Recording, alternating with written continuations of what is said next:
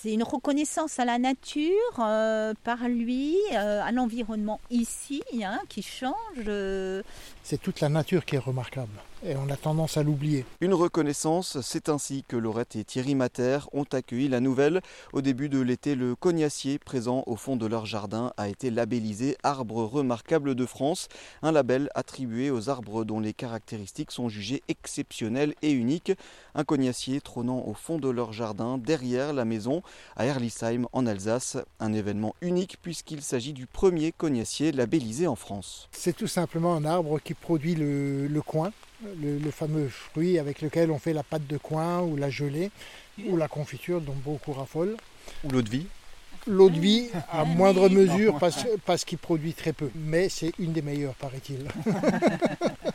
C'est le grand-père de Laurette qui a planté l'arbre dans les années 30. Il pourrait nous raconter plein d'histoires hein, qu'il gardera en, en lui-même. Mon grand-père a planté le jardin dans les années 40, on va dire. Donc euh, il y avait différents fruitiers, il en faisait partie. Euh, je- il pensait sûrement pas qu'il deviendrait remarquable. C'est un des rares, enfin, qui, reste de l'époque. hein. Donc, il a été labellisé le 4 mai. Mais moi, je pense que des arbres remarquables, il y en a énormément. Hein. Il y a vraiment énormément d'arbres remarquables. Il suffit de, se promener, de, s'y intéresser. C'est aussi euh, voilà, euh, pour ça qu'on voulait le faire labelliser. Et puis, ouais, on grimpait dedans quand on était petite. Euh, On a fait nos fêtes de famille ici.